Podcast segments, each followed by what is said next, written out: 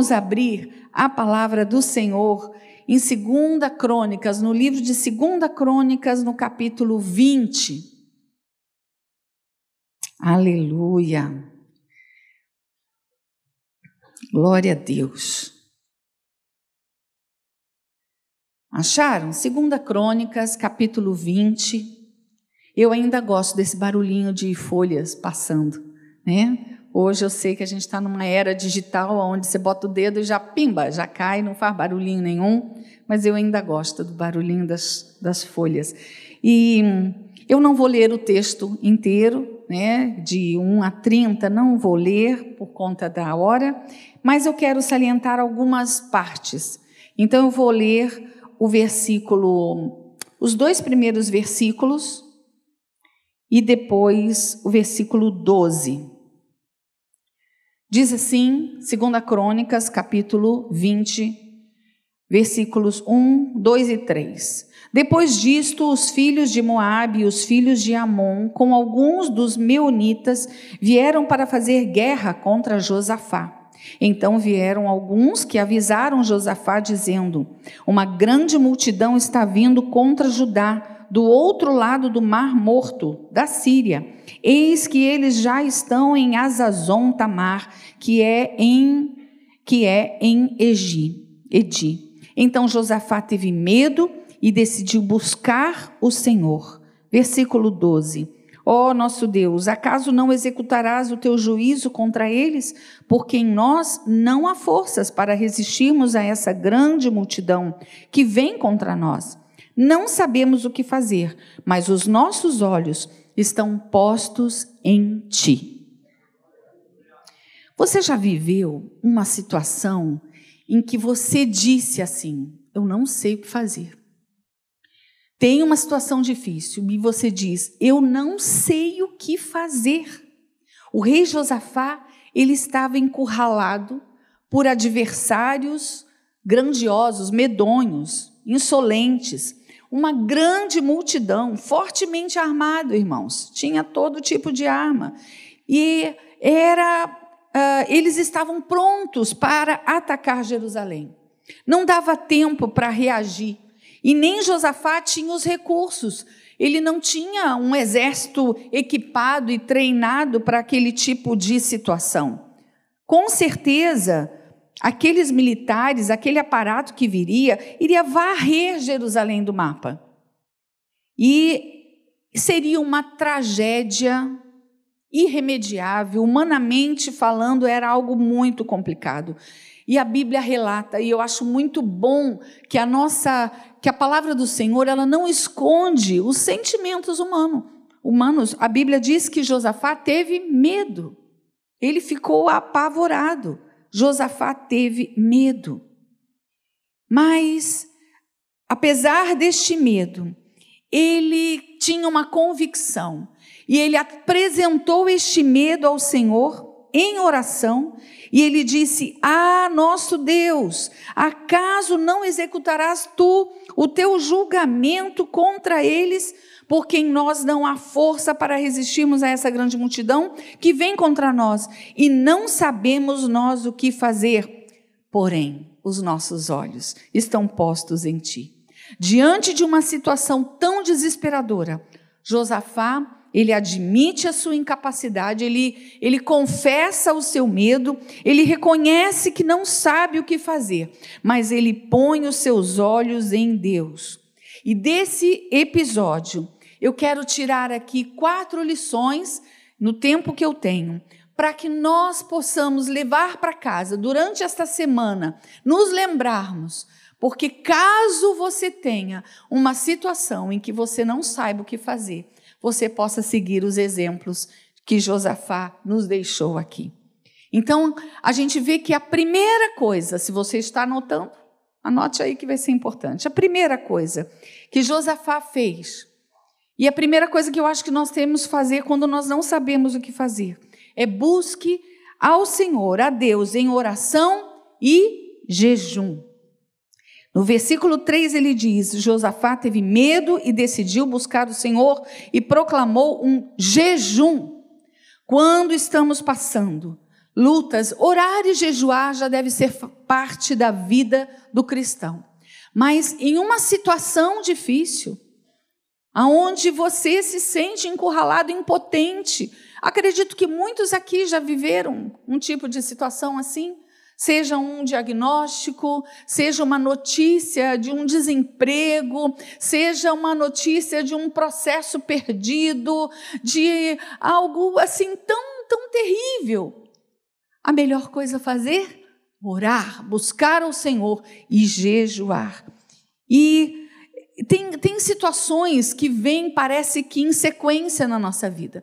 É como uma enxurrada avassaladora. É como um terremoto assustador e que você se vê muito perdido. Irmãos, nessas horas os nossos recursos eles são absolutamente insuficientes.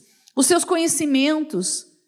Você já deve ter vivido uma situação assim, aonde você buscou aqui ou ali um conhecimento que você tinha com alguém e as coisas não se resolveram. Pois olha, Há um Deus no céu, há um Deus generoso e bondoso que está pronto a ouvir o clamor da sua boca, que está pronto a ouvir e interpretar o gemido do seu coração. Busque o Senhor. Qual é a situação? É um filho rebelde?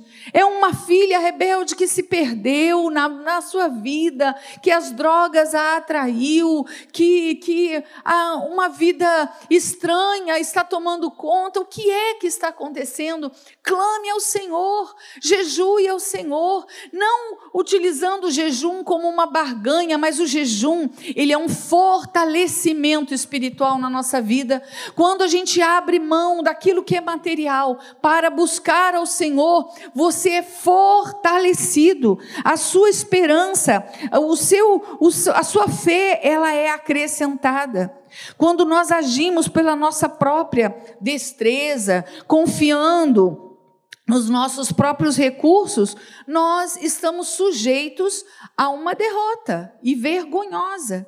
Mas quando nós buscamos a Deus em oração, quando nós clamamos, ah, eu não sei se você já teve uma situação na sua vida onde foi dito assim: olha, não tem jeito, só um milagre pois você tem esse recurso na sua mão. Dobre o seu joelho e clame ao Senhor, e o Senhor ouvirá a sua oração. Irmãos, quantas histórias, quantos momentos na minha vida, da minha infância, eu vi meus pais dobrando os joelhos e orando.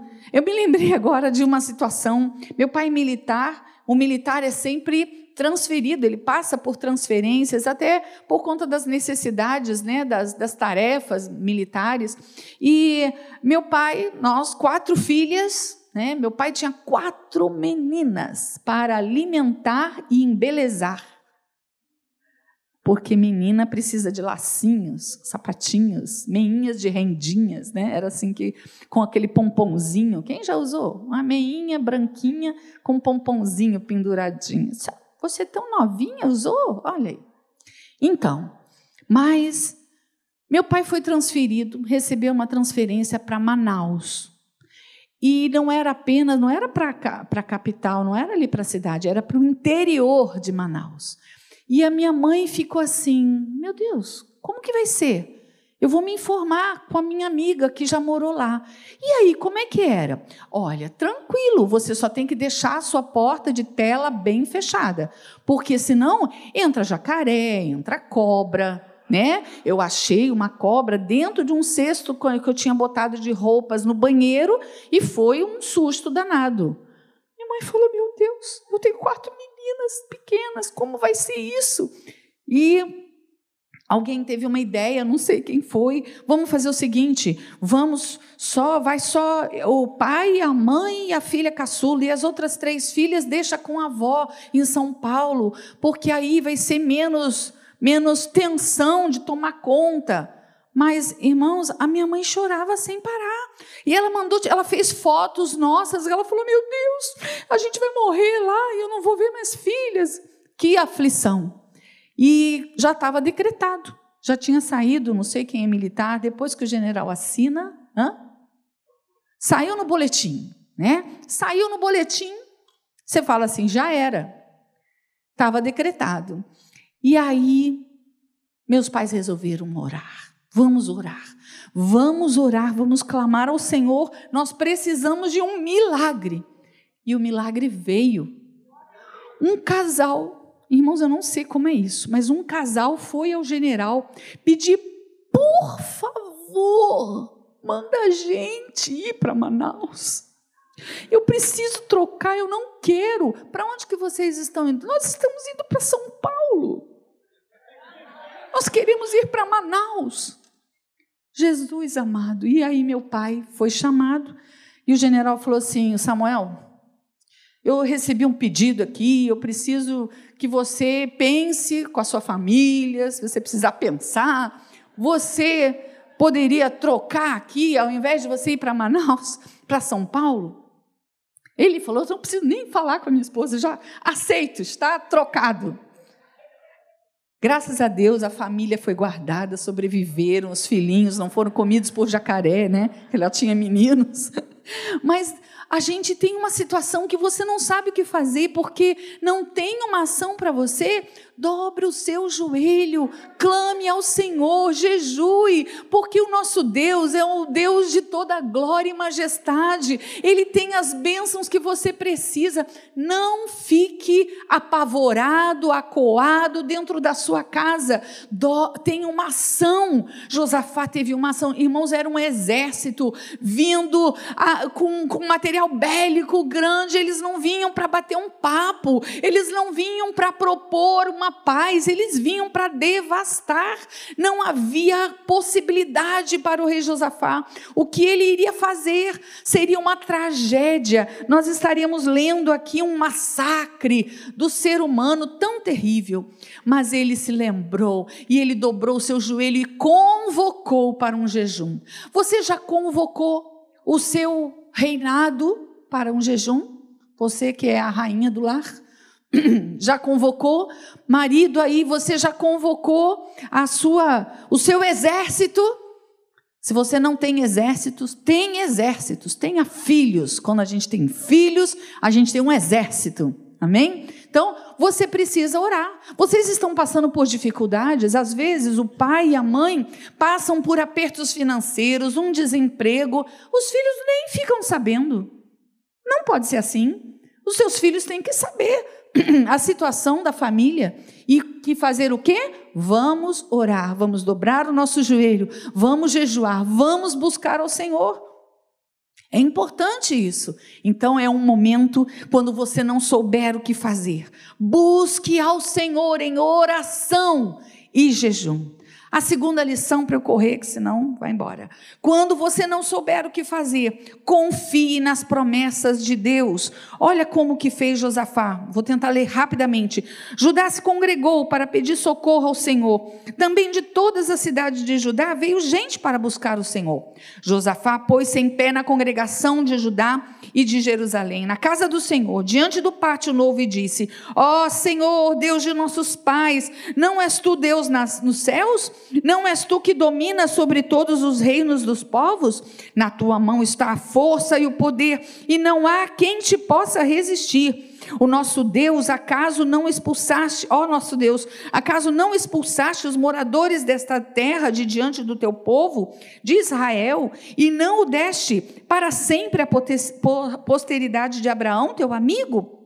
Eles têm morado nela e nela edificaram um santuário ao teu nome, dizendo: Se algum mal nos sobrevier, espada, juízo, peste ou fome, nós nos apresentaremos diante deste templo e diante de ti, pois o teu nome está neste templo e, clamaremos a ti na nossa angústia. Tu nos ouvirás e nos livrarás. E, e agora eis que os filhos de Amon e de Moabe e os de monte, do monte Seir, cujas terras não permitiste a Israel invadir quando vinham da terra do Egito, mas eles se desviaram e não os destruíram. Eis que eles estão nos recompensando assim, estão vindo para nos expulsar da tua propriedade que nos deste em herança. Ó oh, nosso Deus, acaso não executarás o teu juízo contra eles? Porque em nós não há força para resistirmos a essa grande nação que vem contra nós. Não sabemos como fazer, o que fazer, mas nossos olhos estão postos em ti. Quando você estiver numa situação que você não sabe o que fazer, confie nas promessas do Senhor. O Senhor tem promessas na sua vida. Confie que o nosso Deus é Deus suficiente para dar conta desta luta que você está vivendo, deste momento difícil que você está vivendo. Quantas vezes nós nos olhamos e pensamos: eu não vou conseguir, eu não vou dar conta. Lembre-se o que Deus já fez por você no passado. O Senhor não tem te sustentado até aqui. O Senhor não tem provido. Ele é o mesmo Deus. Ele é o mesmo Senhor. Às vezes a luta vem como uma onda gigantesca que nos assusta, nos aterroriza. Mas nós precisamos nos lembrar que qualquer onda maior do mundo ela é insignificante perto da grandeza do nosso Deus. O seu problema é grande, pois eu quero te dizer: Deus é maior do que o seu problema. Deus é maior. Faça uma, uma declaração de fé, vire para o seu amigo que está do seu lado e diga assim: o nosso Deus é maior que o seu problema. Deus é maior que o seu problema. Deus é maior. E aí, com essa essa base, nós precisamos ter na nossa vida um alicerce, nós precisamos ter referências, e a sua referência precisa ser os feitos do nosso Deus, o Senhor, a fidelidade dEle, a palavra dEle, o poder, os livramentos que Ele te deu, tudo isso precisa estar como um alicerce dos teus pés quando a gente lembra, traz à memória os feitos do nosso Deus, parece que a nossa fé fica inabalável. Parece que você fica forte e você diz assim: Eu vou, eu vou. Tudo está dizendo o contrário. Tudo, ah, já, já me deram o parecer dizendo que ó, o juiz já, já decretou. E você diz: Eu vou. E quando você chega lá, o juiz diz: Eu mudei de ideia. Eu vou fazer diferente. Porque sabe por quê, meus irmãos? Porque o nosso Deus é o Deus dos decretos. É Ele, é Ele que chancela, é Ele que assina, é Ele que diz o que tem que ser feito. E o que tem que ser feito quando o nosso Deus fala, tem que ser feito. E sabe o que Deus tem falado a seu respeito? Sabe o que Deus tem dito por você? Ele tem dado ordem aos seus anjos para te guardar. Ele tem dado ordem aos teus anjos para ir na tua frente. Por isso, não temas, confia nas promessas do Senhor. E outra outra lição que nós podemos tirar aqui, quando você não souber o que fazer, ouça e obedeça a palavra de Deus. Obedeça a palavra do Senhor. Quando todos os homens, mulheres e crianças se reuniram para falar com Deus, porque você percebe, ele reuniu todos, inclusive as crianças.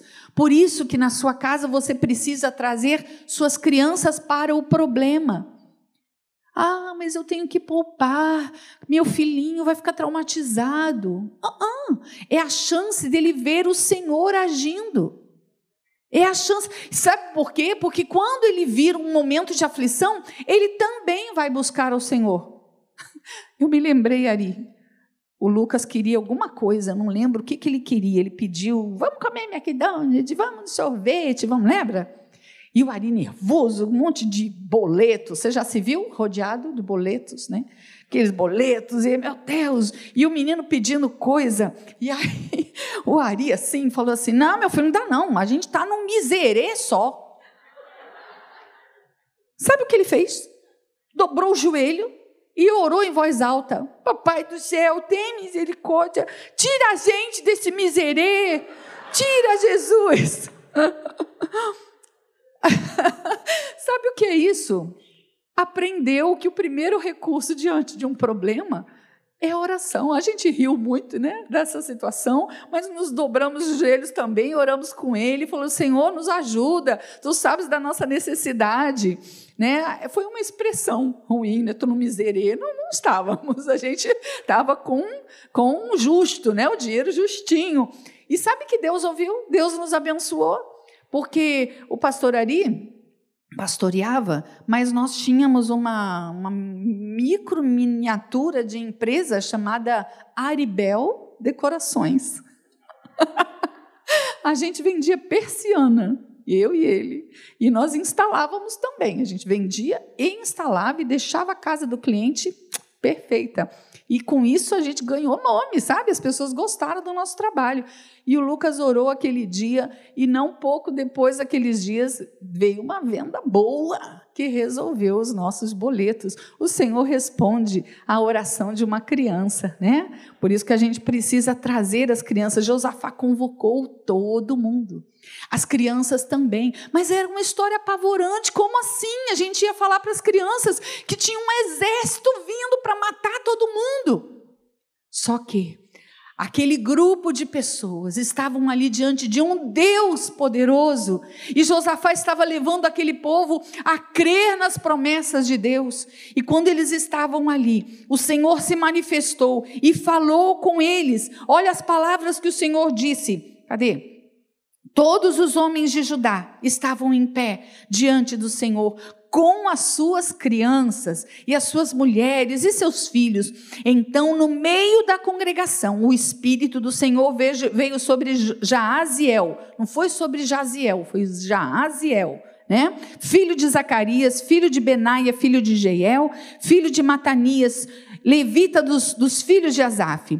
Jaaziel disse: Escutem com atenção todo Judá, moradores de Jerusalém e rei Josafá. Assim diz o Senhor. As crianças estavam ali, gente, ouvindo isso.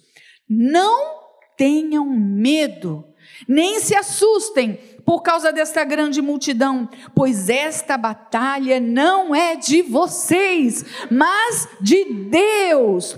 Amanhã vocês irão ao encontro deles. Eis que eles virão pela ladeira de Ziz, e vocês os encontrarão no fim do vale. Caramba, lá no fim do vale encurralados, né? Num lugar bem difícil, em frente do deserto de Jeruel. Neste encontro, vocês não precisarão lutar. Tomem posição, fiquem parados e vejam a salvação que o Senhor lhes dará, ó Judá e Jerusalém. Não tenham medo, nem se assustem. Amanhã saiam ao encontro deles, porque o Senhor está com vocês. Então Josafá se prostrou com o rosto em terra, e todo Judá e os moradores de Jerusalém também se prostraram diante do Senhor e o adoraram. Os levitas dos filhos dos coatitas e dos coraitas e levantaram um louvor ao Senhor, Deus de Israel, em voz bem alta. Quando você não souber o que fazer, obedeça a palavra de Deus. O Senhor tem nos dado direcionamento está aqui na Bíblia Sagrada. Você quer direção para o que fazer? Como você vai? Fala sobre isso. Escolha alguém que sirva ao Senhor para que você não se junte a alguém em julgo desigual. Como você deve se conduzir como filho? A Bíblia fala: honra teu pai e tua mãe, para que os seus dias sejam prolongados nessa terra. Você quer fazer negócios? A Bíblia diz para você tomar cuidado com quem você se junta nos seus negócios. Não desonre o nome do Senhor. Você quer construir? A Bíblia diz: faça contas. Faça um planejamento para que você não seja envergonhado e ao levantar a sua edificação ela fique pela metade e você não conclua. Irmãos, o Senhor Deus já nos deu todas as diretrizes para aquilo que a gente deve fazer. Você quer aprender como salvar o seu casamento? Faça o que a Bíblia diz. E vós, mulheres, sejais submissas a vossos maridos. E se ele ainda não é do Senhor, se ele não serve o Senhor, ganha-o, ganha o coração dele, não por palavra, não é para aquele monte de falatório, né? Acusações. Não, ganho pela sua conduta. E como deve ser a sua conduta? Calma e tranquila Está escrito isso na Bíblia.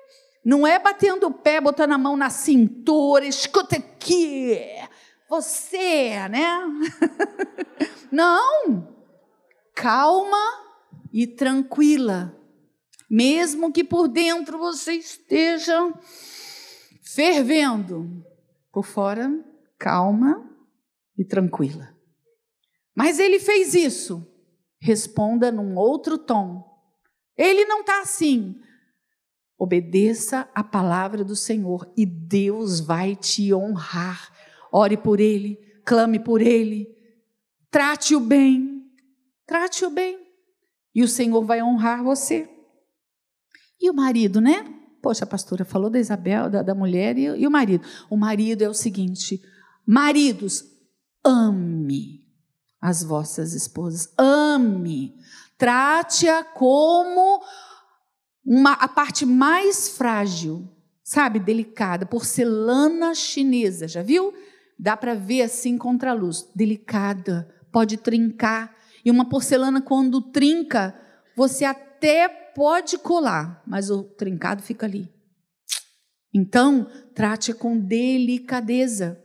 Você, homem, está trabalhando? Vamos lá, na oficina, né? Vamos lá, moçada. É? é assim, né? Homem, que é? É brabo. E aí chega em casa, oi meu amor, a voz tem que mudar. Boa tarde, meu amor. Você está bem? Você está linda, querida, mesmo que ela esteja estranha, né? Eu não estou, eu não me arrumei. Olha, mas não tem mais, minha filha. A, a mágica acontece quando você sai daquele banheiro, né? Fica linda, você está maravilhosa. Trate-a a Bíblia fala assim para o homem viver a vida comum do lar. Eu vou traduzir para vocês. Sabe o que é viver a vida comum do lar? Porque Deus também fala, a palavra nos diz para o homem, se possível, se precisar morrer pela mulher, para morrer, né? Como Jesus morreu pela igreja.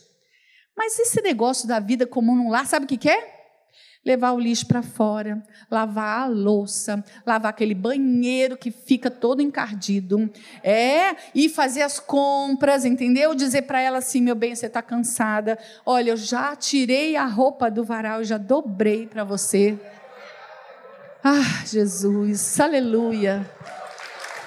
Sonho de consumo de muitas mulheres aqui, né? Pega aquela furadeira, fura a parede, bota o varal, bota a cortina, vai lá, você consegue, bota os quadros da sua esposa.